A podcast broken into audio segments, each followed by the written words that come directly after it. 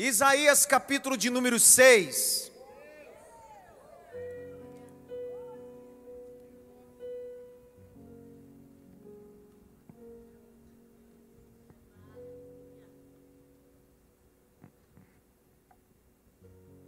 Isaías capítulo de número 6. Eu queria fazer uma coisa.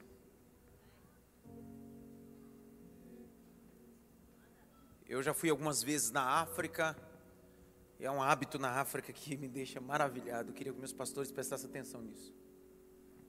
Durante a pregação, enquanto você prega na África, eles têm um hábito cultural de se direcionar do seu lugar e vir ofertar, selando aquela palavra, uma oferta de gratidão. Nessas 12 horas, eu queria que aquela cúpula transparente ficasse aqui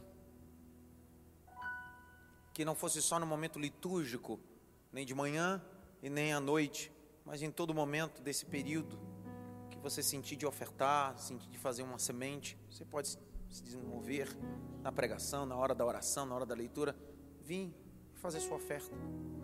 Pastor, eu faço online, faço online, mas levante-se, pega o envelope e deposite aqui, em agradecimento a Deus de entender isso. Isaías capítulo de número 6, O versículo é um a seguir. No ano em que morreu o rei Uzias, eu vi o Senhor assentado sobre um alto e sublime trono. As abas das suas vestes enchiam o templo. Serafins estavam por cima dele. Cada um tinha seis asas, com duas cobriam o rosto, com duas cobriam os pés, e com duas voavam. E clamavam uns para os outros, dizendo: Kodesh, Kodesh. Kodesh Yahvé Sabaoth. Santo. Santo. Santo é o Senhor dos exércitos. Toda a terra está cheia da sua cavot. Quatro. Os ubrais das portas se moveram com a voz do que clamava. O templo se encheu de fumaça. Então disse eu: Ai de mim que sou, estou perdido, porque sou um homem de lábios impuros, os meus hábitos no meio de um povo de lábios impuros, e os meus olhos viram o Rei, o Senhor dos exércitos.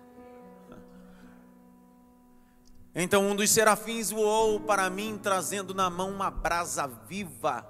Havia tirado do altar com uma pinça, um alicate, uma tenaz. Com a brasa tocou a minha boca e disse: Eis que esta brasa tocou os teus lábios, a sua iniquidade foi tirada e o seu pecado perdoado.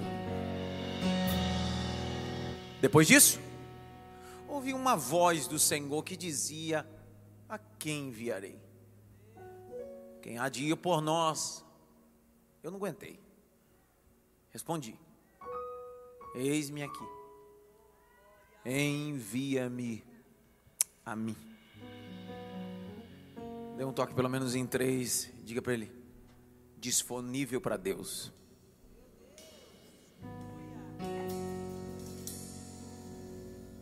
O livro do profeta Isaías é o livro mais sublime de todos.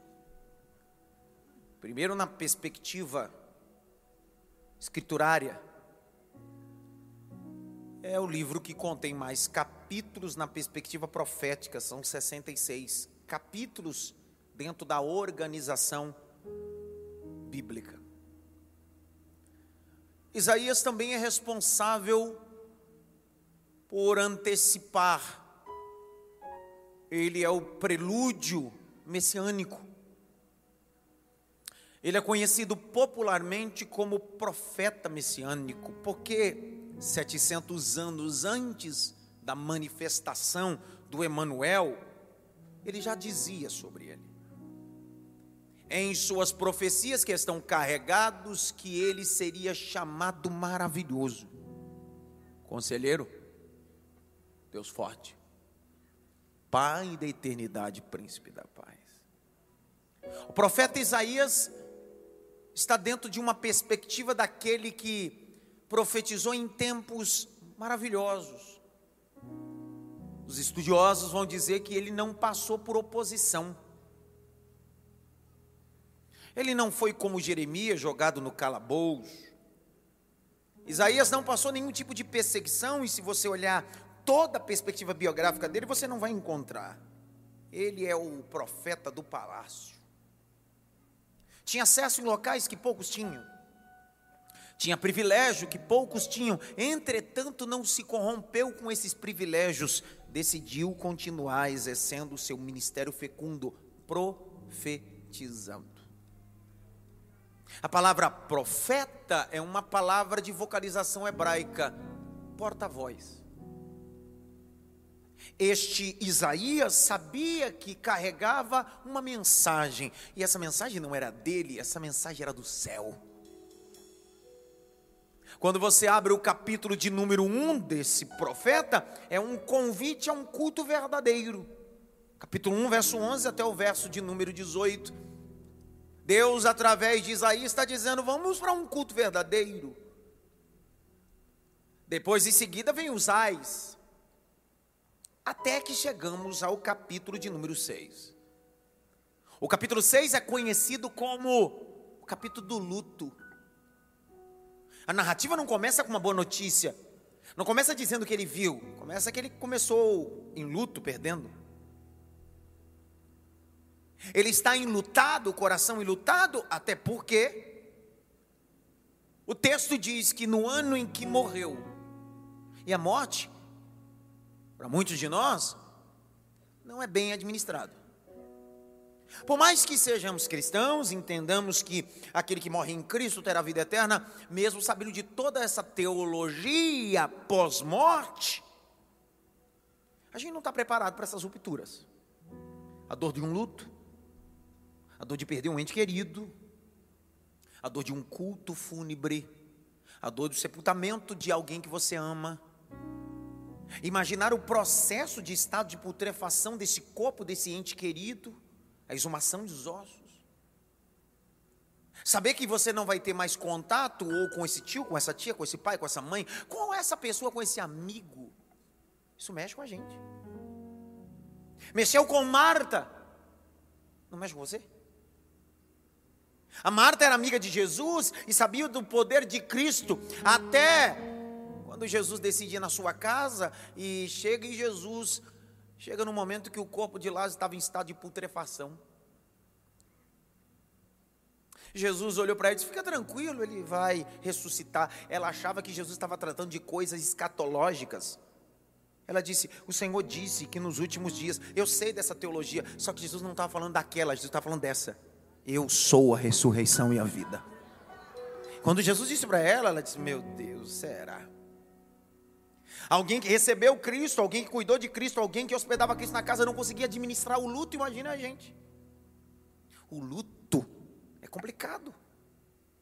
O sábio Salomão, Iago, vai dizer: é melhor estar na casa enlutada do que em uma festa. Como isso? Não é melhor. Se a gente for ler o texto friamente, não é melhor. É melhor estar numa festa. Mas por que, que ele diz que é melhor? Porque são nesses ambientes ilutados que nós fazemos uma autoanálise, uma introspectiva, pensamos qual é o valor da vida. Quão frágeis somos. A morte tem o poder de igualar o poder monetário e intelectual. A morte iguala a todos. Você pode ter um culto fúnebre glamuroso, mas você vai para o mesmo ambiente que o meu corpo vai. Você pode ter um corpo atlético, mas no dia da morte, o suco gástrico vai viver o mesmo processo. Morte. Isaías está vivendo esse ambiente. Me permita pregar com calma hoje, tranquilo. Eu gosto tanto de pregar assim, deixando a mensagem fluir dentro de mim. Ele começa dizendo: no ano, não foi no dia, é no ano, porque o luto não é o dia, luto é um ano, anos, décadas. Quando você sepulta alguém, não significa que aquele luto acabou, pelo contrário, às vezes, os psicólogos dizem que o luto só começa 36 horas depois, a 40 horas depois do sepultamento do ente querido. Aí começa o sentimento de luto. Por isso que às vezes quando você vai visitar alguém, levar um abraço fraternal no dia de luto, ele diz bem assim: estou bem, Deus está me consolando, não estou sentindo nada. Não é que está bem, é que a ficha não caiu.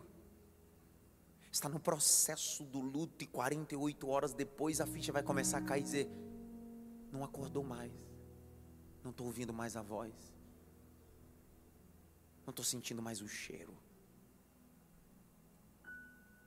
E o que deveria ser um momento de luto, se tornou um ano de luto. Anos de luto. Aí o profeta disse: no ano, que foi o dia da minha dor,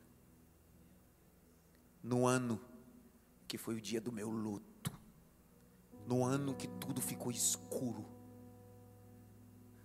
no ano que houve silêncio, eu vi o Senhor. Isso mexeu comigo, Godoy. Porque ele vê o Senhor no meio do luto. Ele vê o Senhor no meio do caos ele vê o Senhor no meio da morte, ele vê o Senhor no meio da perca. Deus está dizendo para nós essa guisa introdutória: você vai me ver no dia mais difícil da sua vida. Eu estarei lá no dia mais complicado pecado da sua vida, no dia que parece que uma mão entra no seu peito, rasga o seu tórax e começa a apertar e você tem vontade de gritar. Aí o Senhor está dizendo: no dia do seu luto, você vai me ver, porque eu sou a ressurreição e a vida. No dia do luto, no dia da morte no dia em que morreu o rei Uzias. Uzias foi o décimo rei de Judá. Reinou por mais de 50 anos. Hey, Uzias foi esplendoroso na perspectiva monarca. Sendo ele o décimo rei de Judá, foi ele o inventor das catapultas Sabe aquele armamento bélico medieval, aonde se lançavam as pedras e as rochas? Invenção de Uzias. O texto de Crônicas 26 vai dizer essa invenção dela, dele catalogado historicamente. Olha a beleza da Bíblia. Uzias liberou os acessos comerciais de Judá. Uzias trabalhou nas infraestruturas, André. Foi um homem vitorioso. Só que um dia, a soberba bateu em seu coração. Tudo na vida não é como você começa, tudo na vida é como você termina. Há um adágio popular que tudo que começa errado termina errado. Eu discordo. Porque Saulo começou errado, mas terminou certo. O problema não é como você começa, é como você termina. Vou de novo. O problema não é como você começa, é como você termina. O texto diz que o Senhor fortificou ele, mas ele se ensoberbeceu, embriagou-se. Soberba, como diz Tim Keller, é um veneno que o homem tem dentro de si. A soberba é um veneno que o homem tem dentro de si. Tim Keller. Soberba. Ele começou assim, vai descer dizendo: Eu sou o cara de pau.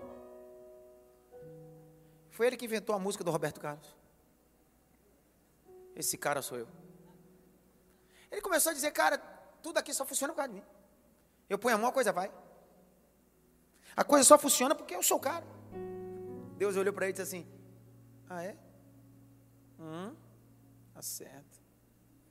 Um dia ele se achou tão grande, grande, porque Deus havia lhe dado status, poderio na sua monarquia, ele achou que podia entrar em qualquer lugar e fazer tudo.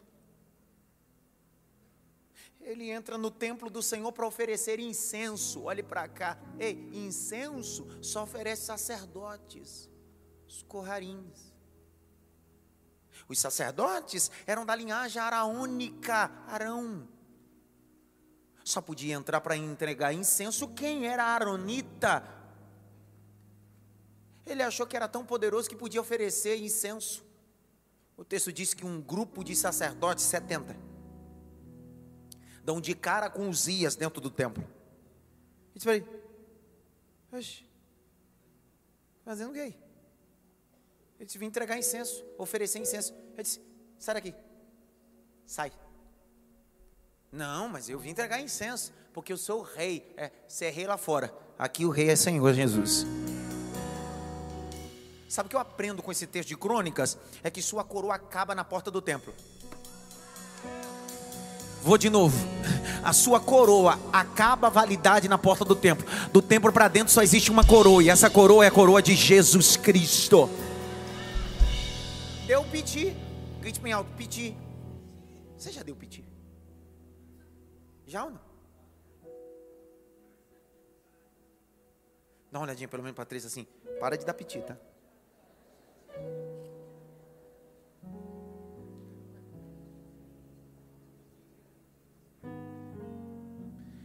No pitizinho dele, o profeta, o sacerdote assim: Ah, é? Então aparecerá uma lepra na sua testa.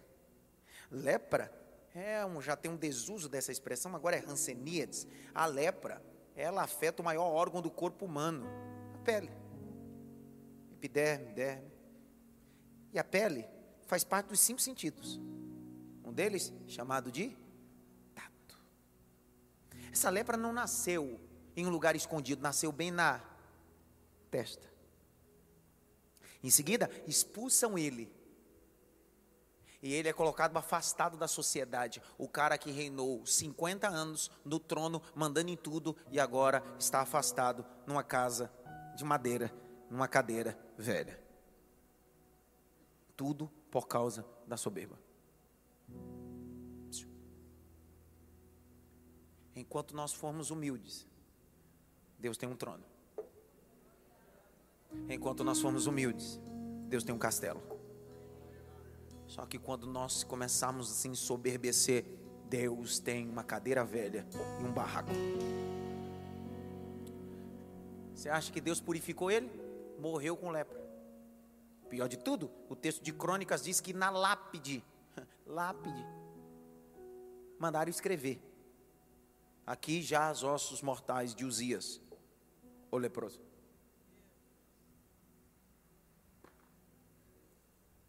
Tinha tudo para terminar a vida com uma lápide, com um poema lindo, o maior inventor, o maior rei, o top do top. Mas terminou a vida com a mensagem aqui é um leproso. A lepra não era só uma doença, era um sinal de juízo de Deus. Toda vez que Deus queria entrar com juízo com alguém, Deus colocava a lepra, porque a lepra levava a pele junto com a carne a estado de putrefação e também mutilação, aonde a cartilagem, exemplo, a orelha, ponta do nariz, a lepra começava a comer, isso mutilava o indivíduo. O que Deus queria dizer é: alguém que é leproso é mutilado. Lembra quando Miriam se levantou contra Moisés? Deus mandou contra ela o quê? Lepra. Lembra que a lepra que estava sobre Naamã, por causa da mentira de Geazi, passou de Naamã e foi para quem? Geazi. É dentro desse contexto que ele está dizendo: no ano em que morreu o cara que deveria ser top do top, morreu leproso. Sua história. Mas mesmo tendo tudo isso, Isaías tinha ligação de parentesco com ele, ele está enlutado. Aí Deus diz assim: Eu vou aparecer para você no meio da lepra. Eu vou aparecer para você no meio das soberbas. Eu vou aparecer no meio de tantas coisas. Você não der glória, agora você vai ver. Eu fiz uma pesquisa, o Museu Britânico, Dr. Niger, fez uma pesquisa sobre pesos e símbolos arqueológicos bíblicos e o Museu Britânico descobriu que um trono pesa, pesava na época entre 200 a 300 quilos, feito às vezes de mármore branco. Presta atenção, no ano em que morreu Reusias, ele está olhando para o trono aqui na terra, está vazio. Sutuoso, vazio. Com mármore, vazio pesado, vazio. Só que de repente ele olha para o céu. O que está sentado no trono não tem lepra. O que está sentado no trono não morre. O que está sentado no trono criou céu, criou terra, criou mar Olha o que Deus está dizendo, cidade Maf. No meio do luto, olhe para o trono do céu. Eu sou o Senhor, assentado sobre um alto e sublime trono.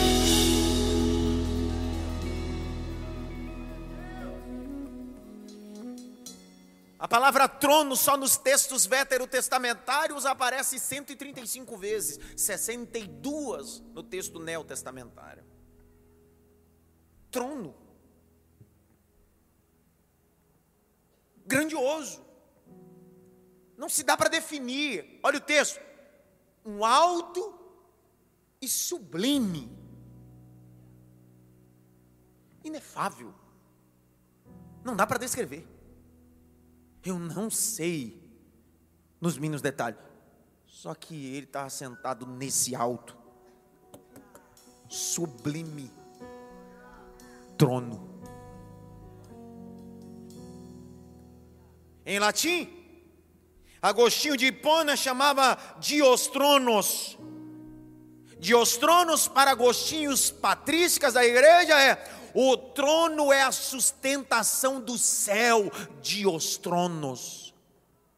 Toda vez que na Bíblia aparece Diostronos, está dizendo: sustenta tudo, estabelece tudo, governa tudo. No tempo medieval, o trono representava o governo de um rei. Só que na Mesopotâmia antiga, antes de um rei chegar, chegava primeiro o trono. Vou de novo. Na Mesopotâmia antiga, antes de um rei chegar, o seu trono era colocado primeiro e depois ele chegava, para que alguém olhasse e assim: chegou o dono, chegou a plenitude, chegou aquele que é aquele que era, aquele que adivinha. Eu estou proclamando essa tarde de os tronos, o trono de Deus está pelo Brasil.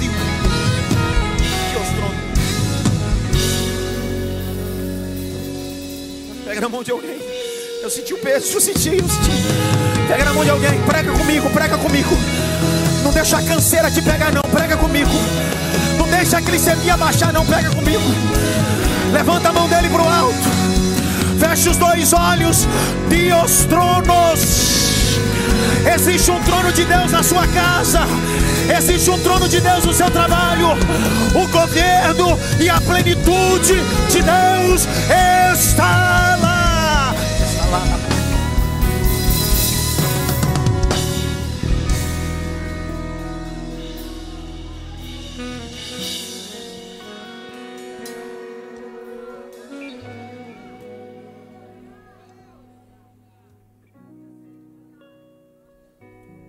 Esse negócio de trono é tão importante dentro da cultura helenista que Romero o grande poeta, escreveu que nos templos pagãos, panteões,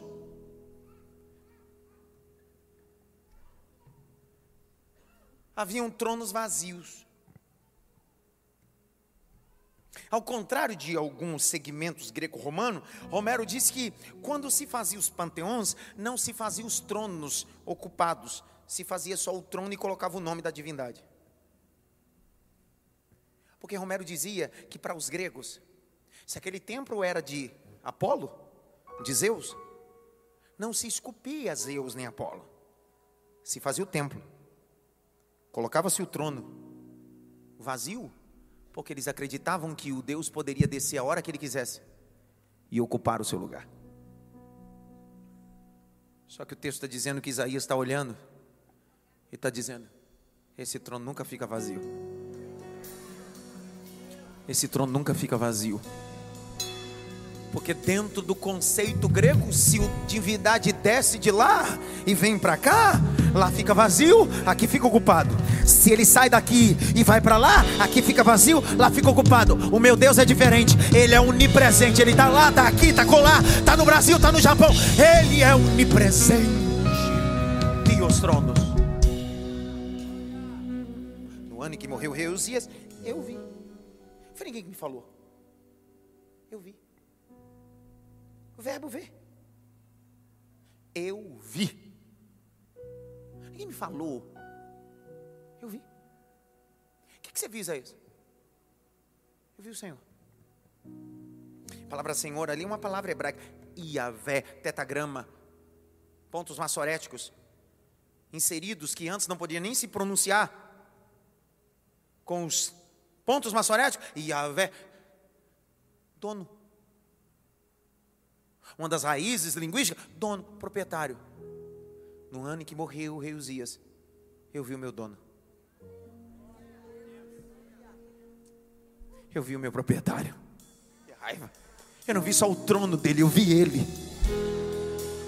Enquanto no panteão iam para o templo ver o trono de Zeus, eu estou vendo o trono, estou vendo o meu Deus. Eu estou vendo o meu Deus. Sueli, é nesse ambiente de luto que Deus disse: olhe para o trono. Olhe para o trono. Olhe para o trono. Mas em Judá Uzias morreu, eu não morro. Mas o trono está vazio, aqui está ocupado. Olhe para o trono, olhe para o trono, olhe para o trono, olhe para o trono, olhe para o trono. Mas o trono aqui é de mármore, aqui é de fogo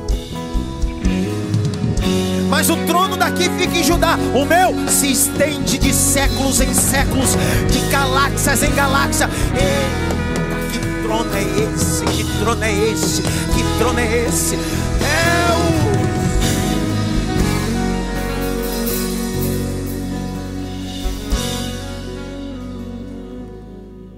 Bem alto trono. E eu termino. Ah, hoje quer que eu prego, né? Vou me lembrar disso daí. 12 horas desprega, né? Os outros cultos terminam, mas já deu horário. Dá uma olhadinha pelo menos para três assim, trono. Mais alto trono. Eu estava pesquisando algumas coisas sobre trono, encontrei alguns pontamentos de um esboço, mas muito, bem muito, um esqueleto de um esboço. Napoleão Ribeiro Falcão. Eu tive a oportunidade de ser o revisor teológico do seu último livro, Escatologia. E aí ele dá uma pinceladinha dizendo: sete tronos.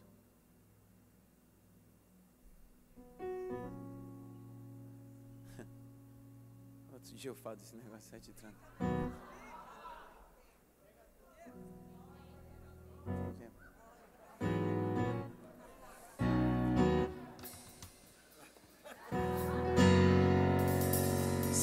Eu jogo o sapato. Eu fui estudar um pouquinho sobre a teologia umbandista, matriz, umbanda. Quem é do umbanda e me ouve, ou quem já foi do umbanda, sabe o que eu estou falando. Você sabe que a teologia umbandista existem Sete orixás, sete tronos.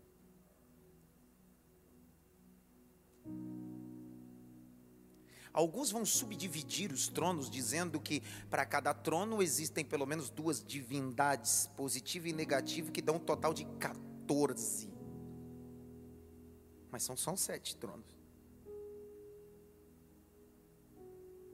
É por isso que o texto está dizendo: esse é um alto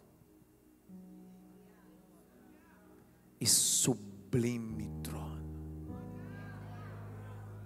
Não compare o trono de Davi com o trono dele. Não compare o trono de uma divindade ou de um orixá com o trono dele. Não compare o trono dele com qualquer outra coisa. O trono dele é maior. O trono dele é maior. O trono dele é maior. O trono dele é maior. O trono dele é maior. O trono dele é maior.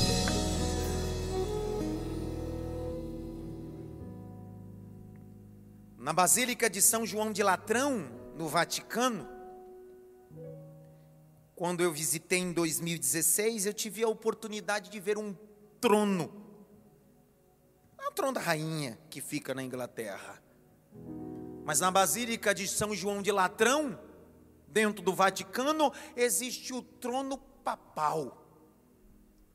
É lá aonde a Santíssima Autoridade senta-se e ortoga as coisas. É chamado de trono papal. Não é desse trono que eu estou falando. Porque se o Bento XVI morrer agora, aquele trono vai ficar desocupado por algum tempo. Até o concílio entrar, a votação acontecer e a fumaça sair na chaminé, e o grito em latim, Abemos Papa, ser estabelecido, o trono da Basílica de São João de Latrão ficará vazio. Eu não sei se um dia, dois, uma semana. Mas olha o texto de Isaías 6:1. No ano em que morreu Reusias, eu vi o Senhor assentado sobre um alto e sublime trono. Ele está dizendo: o trono da Basílica de São João de Latrão está vazio. Os tronos dos orixás também estão vazios, mas o trono daquele que é sublime e maravilhoso está ocupado. O trono da majestade do Deus Todo-Poderoso é desse trono.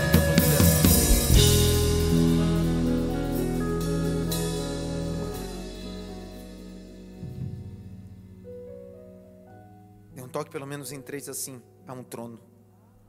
Não, direito, diga há um trono. Que trono é esse? Que importância temos nesse trono? No ano de um luto, no ano que eu perdi alguém importante, eu vi. Sabe aquela luz no fundo do túnel escuro? Estou vendo uma luz. Carlinhos, precisa ter dado glória. No meio de um turbilhão, eu vi. Ele está lá. Ele está lá. Ele está lá. Ele está lá. Põe na tela, pelo amor de Deus, deixa eu pregar. Põe aqui na tela.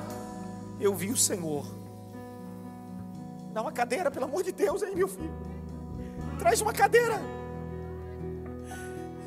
No dia do meu luto, no dia que eu eu tô para lá e para cá, no dia que eu não tenho, eu tenho paciência, põe aqui meu filho. No dia que a coisa tá pegando, eu não tenho tempo. O Senhor tá lá.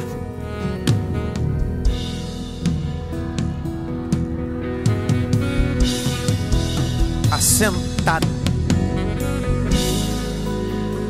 De os tronos eu tô sentado quando um rei senta no trono, porque rei não governa em pé. Quem governa em pé administrador, rei governa sentado.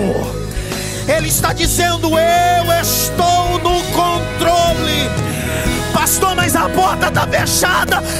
Eu estou no controle. Eu diagnóstico de morte. Eu estou.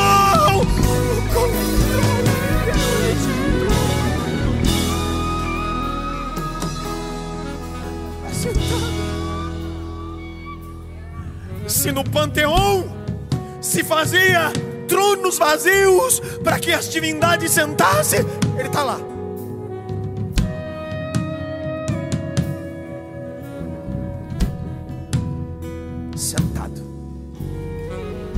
Seu alto. Mas é câncer, está sentado. É divórcio, está sentado. É falência, está sentado é depressão. Está sentado. Está sentado. Sentado aonde?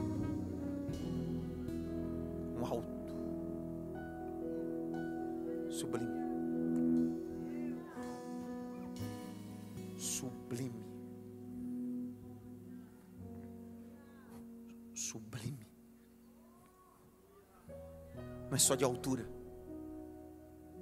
sublime. Trono. Dios tronos. Estou sentado. Já assisti um filme medieval? Nas antessalas do castelo, uma fila de muitas pessoas de todos os lugares para entrar na sala do trono.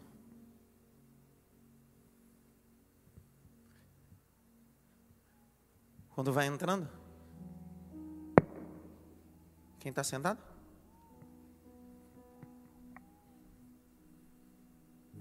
Deus está dizendo, Isaías, não é o fim. Isaías, não é o fim, não. Parece ser o pior dia da tua vida, o pior ano da tua vida. Mas no ano que você perdeu, perdeu para ganhar.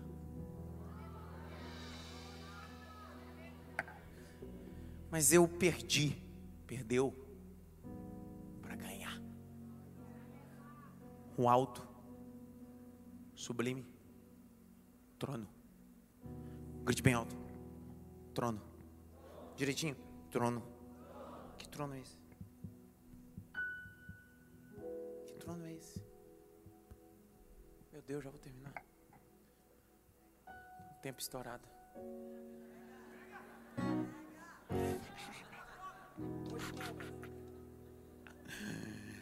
Alto e sublime trono.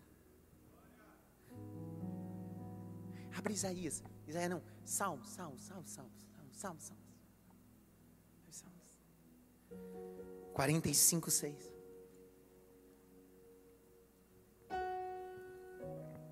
Trono é esse? Veja aqui, lê. O teu trono, ó Deus, é para todo sempre. Não é feito de matéria.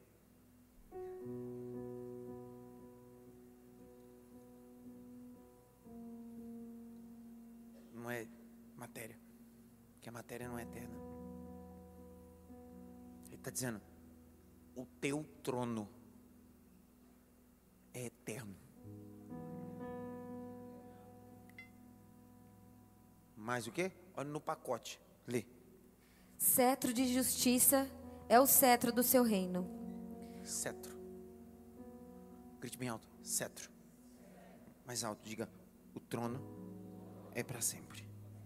Salmo 89, 4. 14, perdão. Salmo 89, 14. Oh, bendito seja a tua palavra, meu Pai.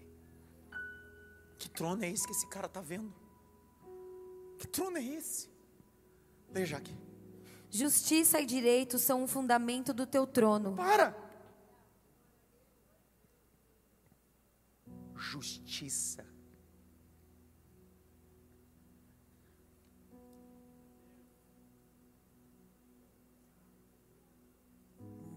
Direito base do trono dele é justiça e direito. São os fundamentos. Por que, que ele está dizendo isso? Lembra que antigamente o trono era carregado pelos súditos.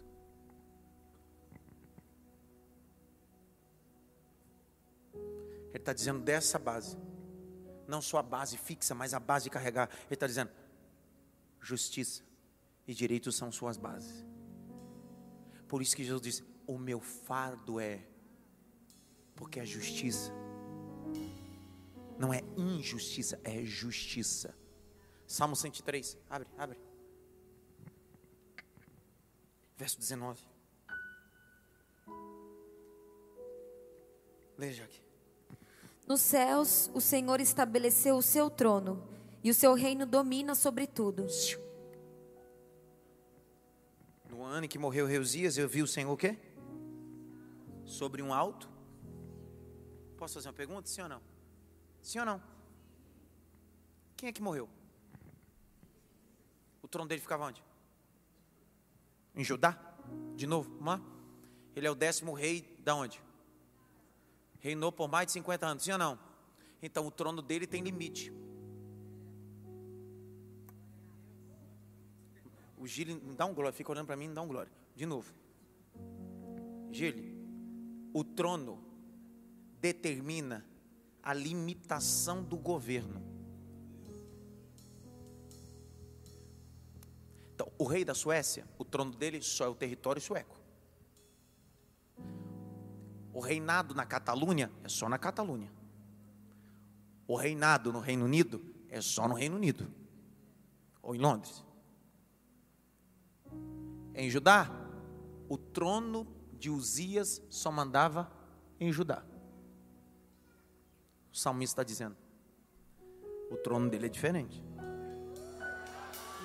O trono dele manda norte, sul, leste, oeste na Oceania, na África, ele manda em tudo. É mais ou menos assim, ó. Vocês só são secretários, mas quando o meu trono se manifesta, eu digo quem é que manda. Liberei essa palavra.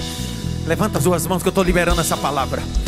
Existem tronos pequenos aqui, mas o Senhor está dizendo para Isaías: Olha esse trono, que trono?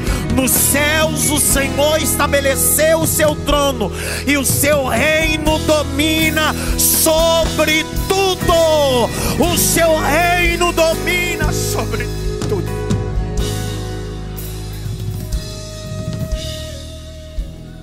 Então não tem esse negócio, não. Sua jurisprudência é até aqui. Hã? Que é isso? Eu mando em tudo. Não, não, o senhor não. Quer? Meu trono manda tudo. O meu trono manda em tudo. O meu trono manda em tudo. O meu trono manda em tudo. O meu trono manda em tudo. Outro dia, outro dia não, essa semana, um prestador de serviço estava fazendo uma reforma lá em casa. Disse assim: Ei, pastor, se o senhor não fizer um churrasco para nós, vou jogar uma praga no senhor, brincando. Eu disse: Meu filho, pode colocar meu nome na boca do sapo. Faça uma, não faça dez. Ele disse: Por que, pastor? Falei: Contra Jacó não vale encantamento, meu senhor está no trono. Medo de divindades pequenas, quem tem medo de tronos velhos, não sabe que o seu Senhor está sentado num alto e sublime trono. Não escreve meu nome, não. Escreve a minha família toda. Pega não. Ele está sentado. Num alto. E sublime. Trono. A Aline já fez o sinal da cruz ali. Dá uma olhadinha pelo menos para três assim. O trono dele manda em tudo.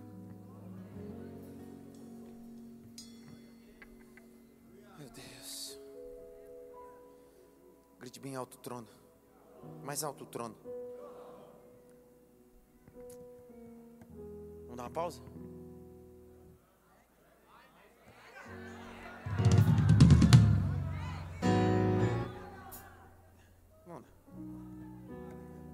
Até as nove, né? Beleza. Quero ver quem vai pagar a janta para mim depois.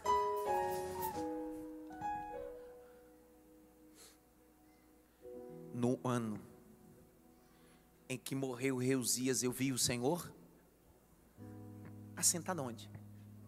No alto, sublime. Por que ele diz sublime?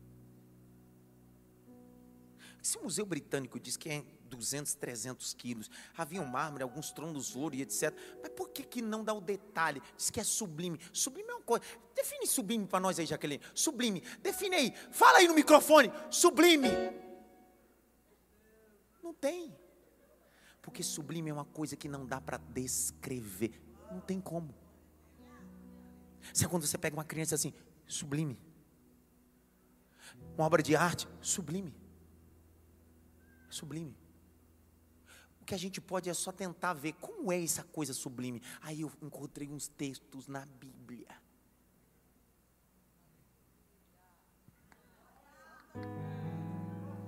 Para a gente chegar pelo menos pertinho desse negócio sublime. Pastor, descreve como é que é esse sublime. Tá. Vamos ver como é que era esse trono sublime. É, o nosso ano é ano de quê mesmo? Então, nesse ano, a gente vai ver o trono sublime. Eu liberei, vou de novo, vou de novo. Esse é o ano de Daniel. Esse é o ano de Daniel, a gente vai ver o sublime trono de Deus. O sublime trono de Deus. O sublime trono de Deus. A Jaque vai ler, conforme ela for lendo. É o ano de Daniel. Isaías disse: Eu estou vendo o sublime, não dá para descrever. Só que Daniel disse: Eu vou tentar. Aí Daniel começa a ver o alto e sublime trono, diz assim: opa, é isso, tem aquilo, meu Deus, é glorioso. Livro de Daniel, capítulo 7. Abra a Bíblia aí, livro de Daniel, capítulo 7. Oh, glória! Oh, glória! Daniel, capítulo 7, verso de número 9. Lê aí, Jaqueline. Lê, minha filha. Continuei olhando até que foram postos uns tronos, e o ancião de dia se assentou. Sua roupa era branca como a neve, e os cabelos da cabeça eram como a lã pura. O seu trono eram chamas de fogo, e as rodas do trono eram fogo ardente. Um rio... Calma! Quer dizer que o trono na terra é de mármore, é de ouro. Esse trono da terra é pesado, só que o trono sublime é feito de fogo. É feito de fogo, e o melhor de tudo, embaixo do trono tem umas rodas. E as rodas, abra a boca para dar glória, rapaz. Olha o que Deus está dizendo, Isaías. Eu estou movimentando o trono. O trono.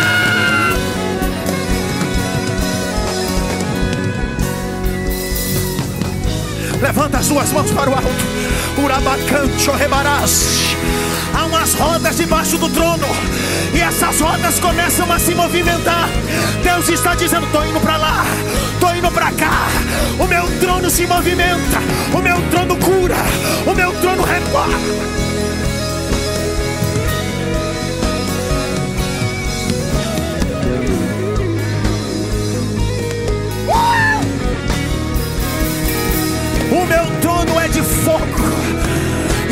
Rodas são de fogo. O meu trono é de fogo, as minhas rodas são de fogo. O meu trono é de fogo. Isaías, olha a plenitude desse trono, Isaías. Em Judá, o trono está vazio e parado. No céu, o trono está ocupado e incendiado.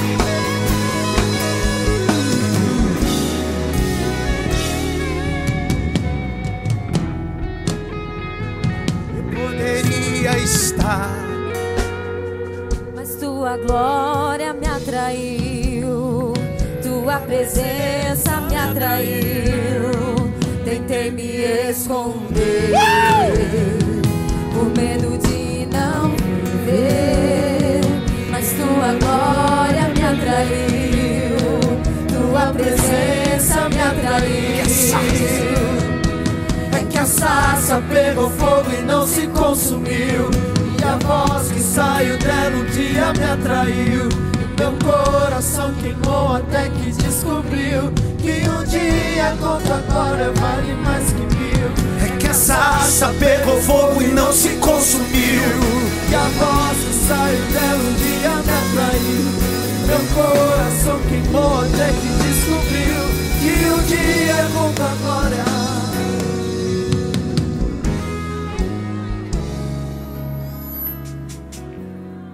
Isaías, sei o ano que você está vivendo. Complicado, luto.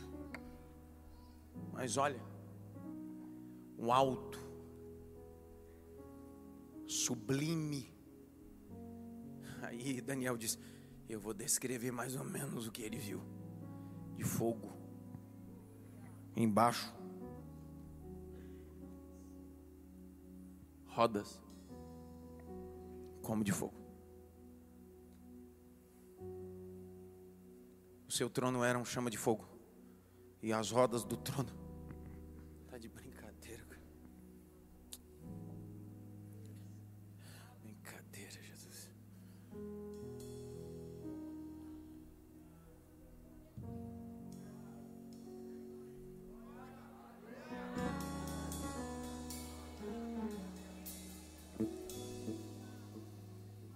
Pastor, tem mais coisa nesse sublime? Sublime é sublime, é ilimitado. Mas encontrei mais algumas coisas. Ah, encontrei. Encontrei, encontrei. Busquei. Falei, meu Deus, não é possível. Tem que ter mais alguma coisa. Não é só de fogo. Não tem só rodas embaixo. Deve ter mais alguma coisa. Tem mais alguma coisinha nesse trono. Tem que ter. Aí eu li a Bíblia descobri que é um trono equipado, tecnológico. Que trono é esse, cara? Por que que, por que, que Isaías disse, cara, é muita tecnologia para mim.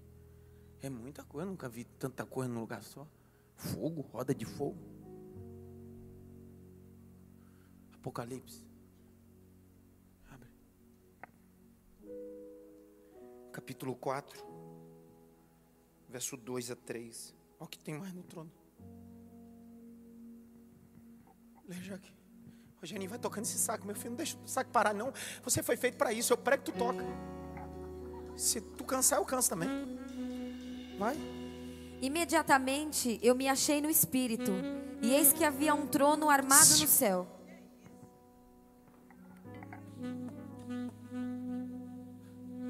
Tinha um trono. Aonde? Armado no céu. Está armado. Continua.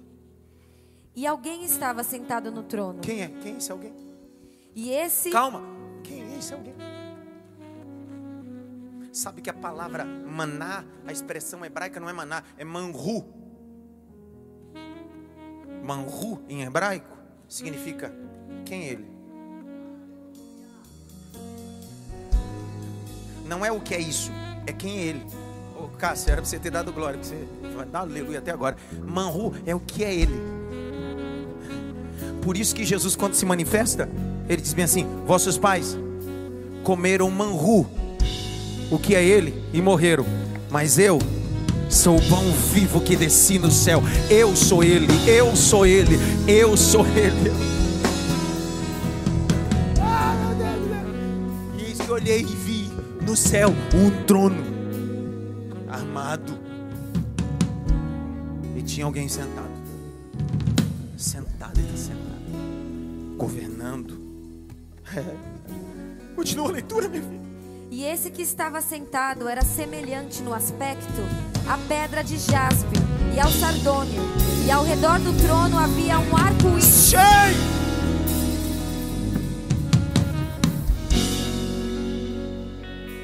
No ano em que morreu Reusias. Acho que eu vou fazer isso toda vez de 12 horas. Eu gostei de 12 horas. Prega tranquilo. No ano em que morreu Reusias, eu vi o Senhor assentado. Aonde? Num alto. Sublime. A gente já descobriu que esse trono é feito de quê? Fogo. E o que, que tem debaixo do trono? Rodas. Que rodas? Fogo. Ó. Só que agora a gente descobriu que ao redor do trono tem um arco. Um arco-íris, um arco celeste. Outro dia eu falo por que, tem um arco-íris ali. Por que, que ele diz? Fique em pé, carinho. Fique em pé, dá aquele glória gostoso lá, vai. Isso. Ele veio. No ano em que morreu Uzias, eu vi quem? Então, no ano pior da vida dele, piano de luto, o ano de luto, ele vê o Senhor. O seu trono é sublime, de fogo, roda de fogo. Só que ele também vê esse arco.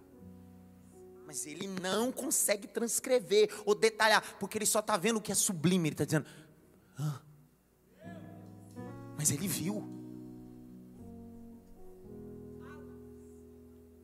E por isso que ele fica tranquilo e diz: Ele está no trono? O trono é de fogo? Tem roda de fogo? E tem um arco celeste ao redor. Por que, que ele fica tranquilo? Por que, que a gente tem que ficar tranquilo que ao redor do trono dele tem um arco celeste? Você não der glória agora, você vai ver. Deus enviou um dilúvio sobre a terra. Deus disse: Noé, pega a tua família e entra na arca.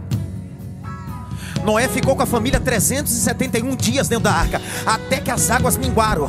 E a arca parou em cima do monte Ararat. E o Senhor abriu a porta da arca. E saiu Noé e sua família. E o Senhor disse: Noé, faça um altar. E Noé construiu um altar ao Senhor. E queimou o sacrifício. E quando Noé olhou para o céu, não viu trono, não viu fogo, mas viu aquilo que estava ao redor do trono. Ele viu um arco celeste. O Senhor disse: Noé, esse é o sinal, é a minha aliança entre a humanidade. Eu sou o Deus de aliança.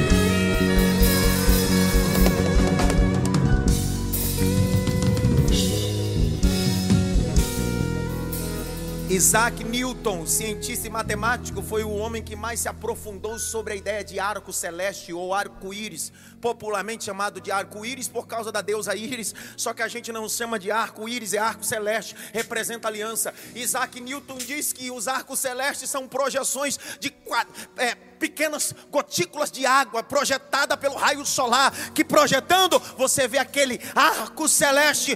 Isaac Newton diz: tem sete cores. Eu não entendo nada de arco-íris, então fui estudar com Isaac Newton, ele quem estudou, eu, eu, minha hora é teologia. Aí ele diz assim: o arco celeste tem sete cores. Segundo Isaac Newton, a cor predominante do arco celeste das sete é vermelha. Um dia a humanidade estava vivendo um dilúvio moral. Lá vai o arco celeste subindo a via dolorosa. Lá vai o arco celeste subindo a via dolorosa. Lá vai o arco celeste subindo a via dolorosa. Coloca o arco celeste no madeiro e levanta o arco celeste. Jesus gritou: Eu sou o vermelho do sangue. Eu sou aliança.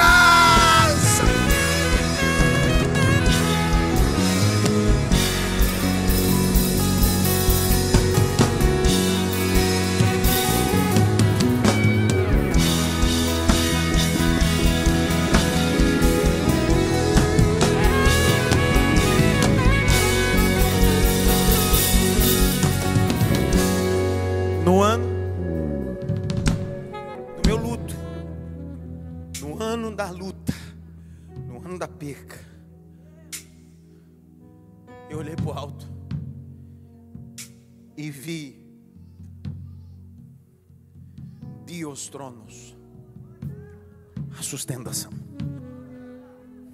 Para Isaías, sublime. Para Daniel, tem fogo e tem roda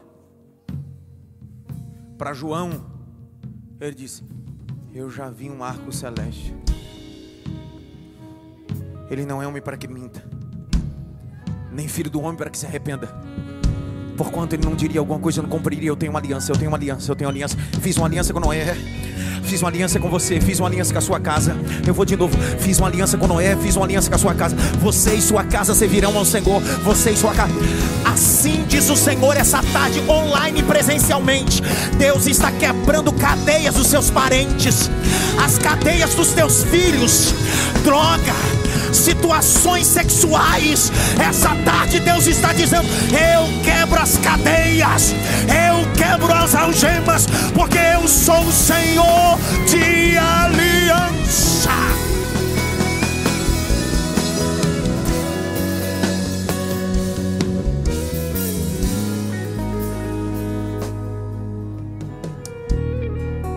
Esse trono é de fogo. Esse trono tem roda de fogo trono ao redor dele tem uma aliança, tem um arco celeste.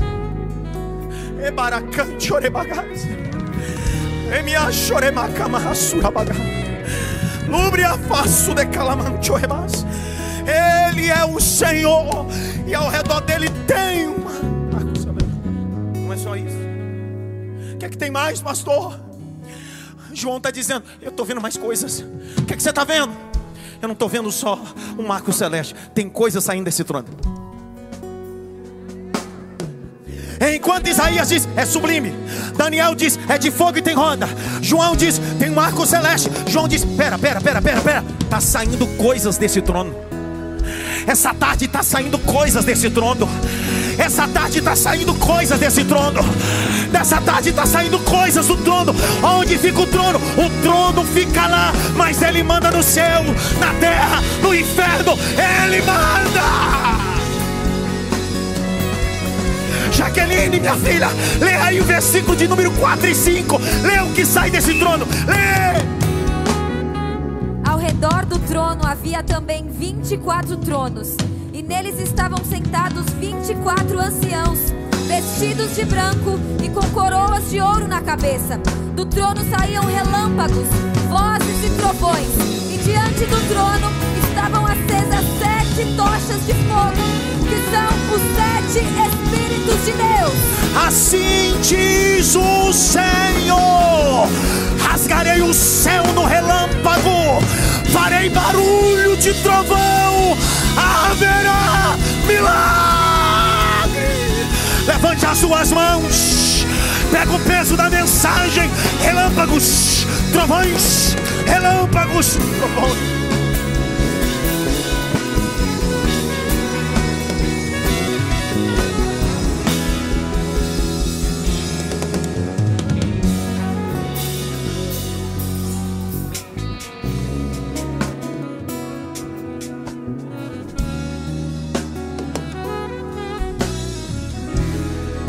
Sai relâmpagos, trovões. É a ordem que a gente aprendeu na quinta série. Não é trovão primeiro e depois. É relâmpago e trovão. É força da luz, velocidade da luz e velocidade do som. É o que a gente aprendeu. Olha o que Deus está dizendo. Primeiro, eu rasgo o céu e mostro que sou rápido. E se ninguém vê a luz, eu vou fazer barulho até dentro de casa. Cheguei, cheguei.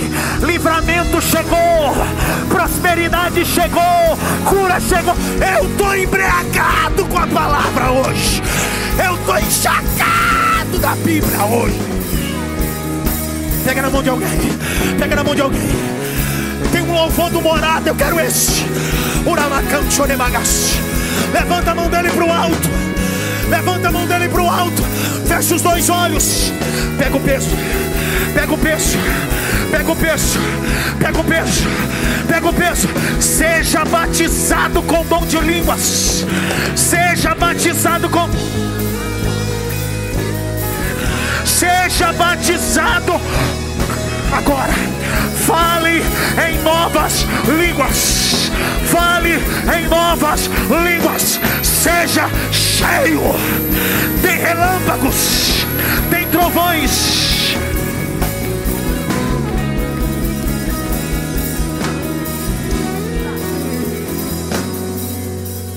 Paulinho, canta aquela música do Morada.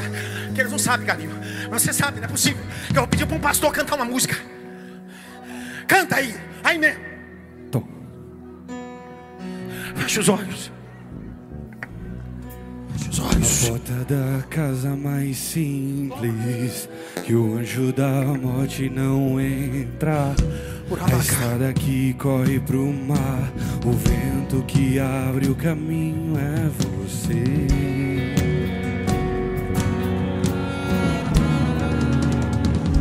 É você.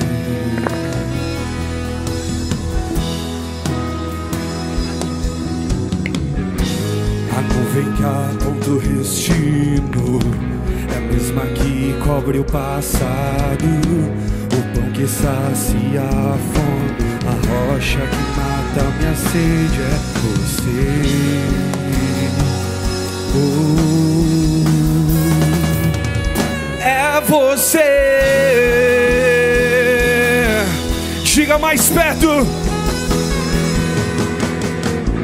Mais perto do monte, mais perto da face, me espanto com o peso da tua glória. Mais perto da glória, é mais perto da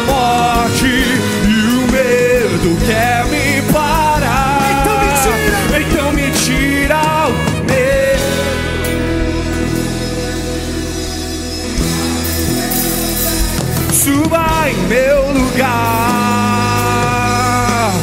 e me faz entender. E a tempestade é você. Vento forte é você. E o que me faz temer as pernas, a porta aberta é você, mas a fechada é você. Tudo sobre você. E eu também vou subir. yeah. Eu vou subir um monte. E vou ficar lá até te encontrar.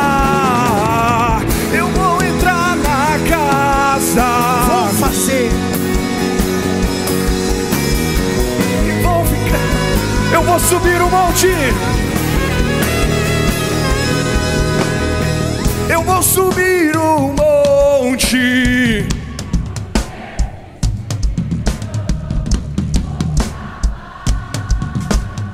Até te encontrar.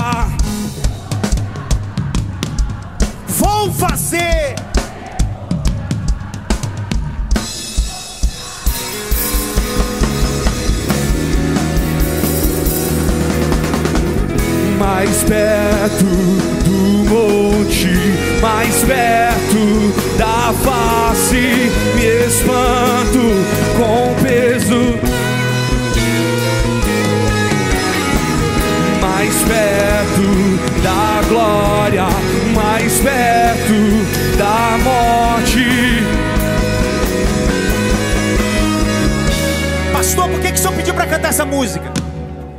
Eu estava lendo o Midrash. E o Midrashim vai dizer que a única vez que o trono de Deus desceu na terra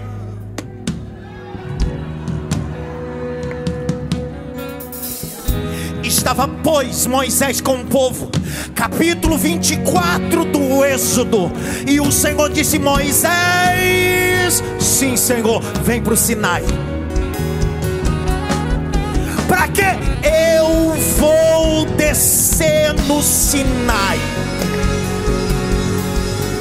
A Bíblia diz: E viu Moisés o trono de Deus fumegar, viu na montanha relâmpagos, trovões, e o Senhor disse: Moisés, entra na nuvem da glória e vem ver o trono.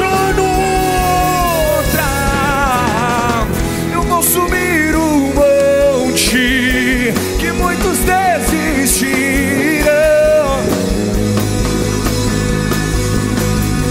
até te encontrar. Eu vou entrar na casa.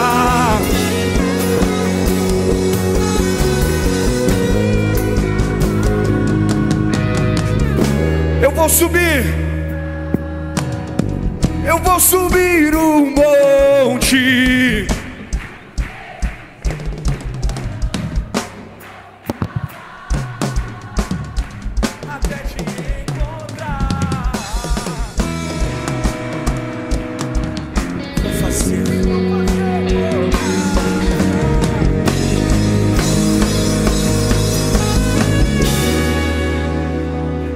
Como estamos?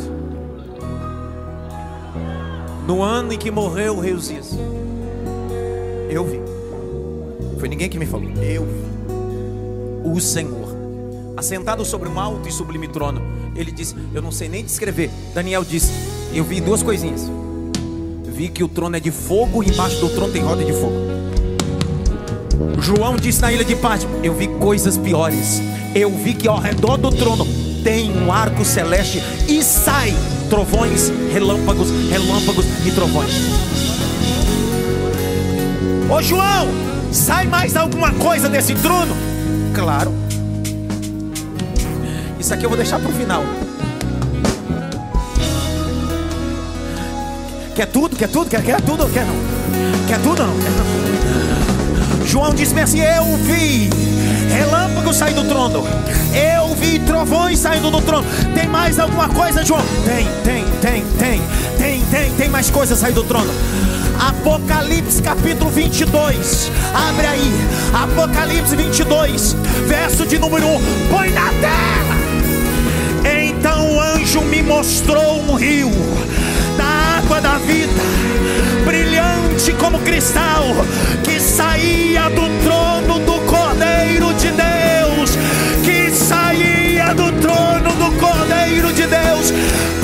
que Jesus disse: Quem tem sede, vem a mim e beba.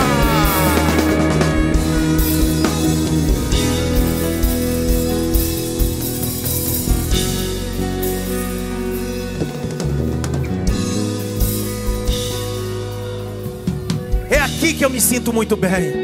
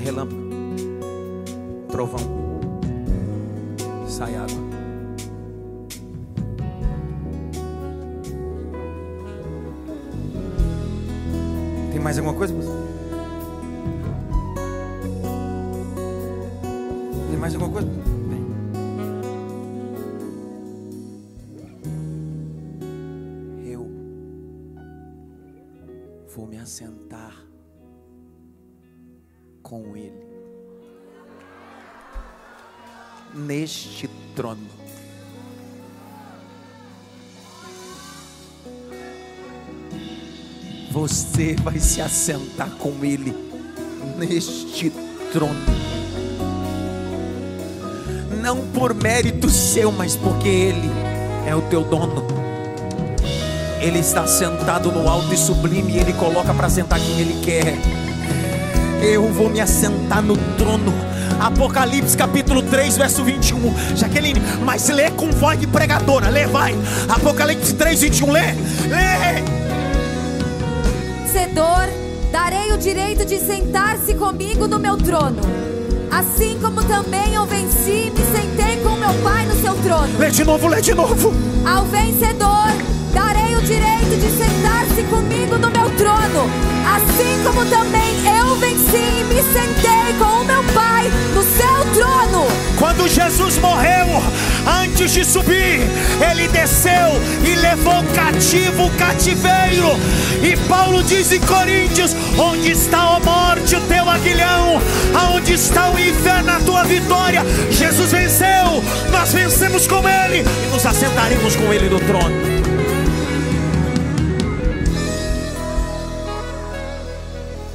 Grite bem alto. Vou sentar. Aonde, pastor? Alto. Sublime. Trono. Isaías, como é? Sei lá. Daniel, como é que é? De fogo. Tem roda embaixo. João, e aí?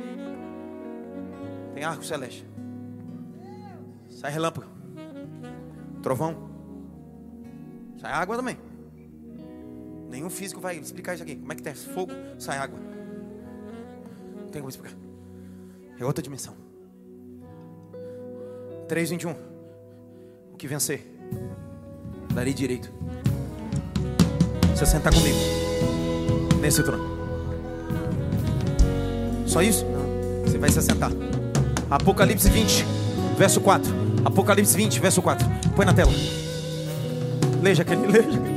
Vi também tronos, e nestes sentaram-se aqueles aos quais foi dada autoridade para julgar. Vi ainda as almas dos que foram decapitados por terem dado testemunho de Jesus e proclamado a palavra de Deus. Estes são os que não adoraram a besta, nem a sua imagem, e não receberam a sua marca na testa e na mão, e viveram e reinaram com Cristo durante mil anos.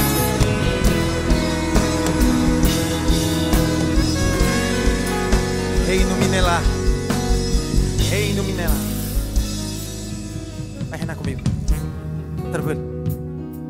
Essa é a extensão do meu trono. Eu termino a mensagem só.